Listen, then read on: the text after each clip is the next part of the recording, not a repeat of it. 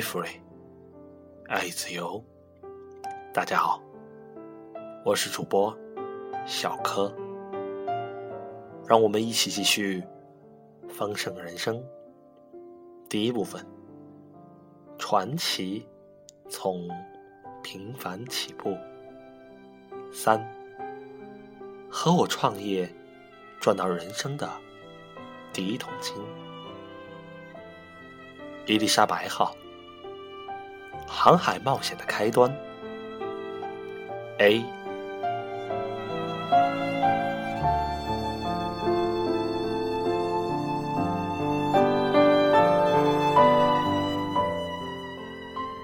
在合作早期，我和杰同住在布劳尔湖旁的一栋位于迈尔路十号大急流市以北。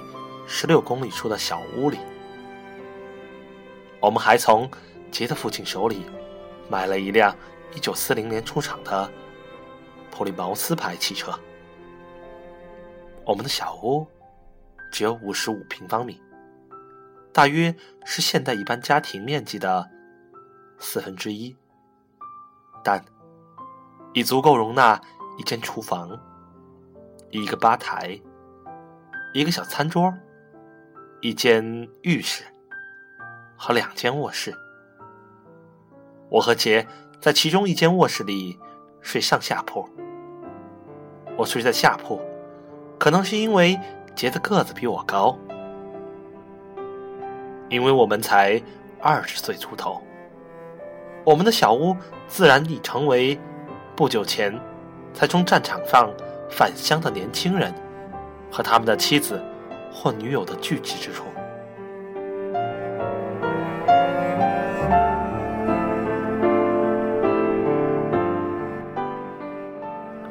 我们还拥有城里为数不多的电视机，大约半米高，屏幕不超过二十厘米宽，还有一个兔耳天线。高中和军中认识的朋友都跑来我们的小屋看电视。举行派对，到布劳尔湖游泳，或搭乘我们用公司赚的钱买下的一艘小快艇。杰很喜欢待在家看书，但在我的敦促下，他也乐意和我出门去看电影，或者和朋友聚会。杰不是天生的派对爱好者，可是，一旦参加，他就如鱼得水，擅长社交。即便是在他宁可待在家里的时候，杰比我更爱通过看书去神游冒险。结果有一本书引起了我们两人的想象，从而促成了我们的下一次冒险。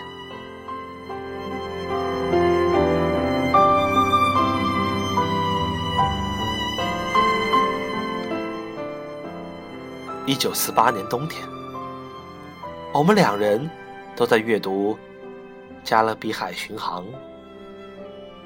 他描写了一位名叫理查·伯特伦的男子的航海故事。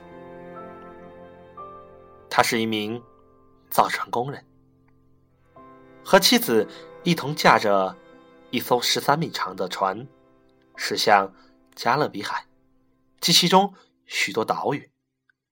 这本书就在叙述他们的旅程。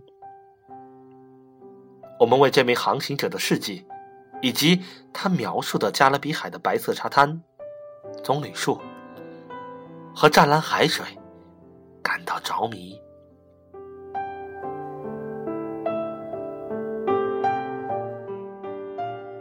我们两人一直在辛苦打拼，没什么时间休假。一趟航行倒是不错的放松方式，何况这是比我们青少年时开车去蒙大拿州还要刺激的冒险。我们打算出售我们的事业，心想这样我们两人都会有钱有闲去享受一番，我们相信这趟航行会很有趣，于是决定启程。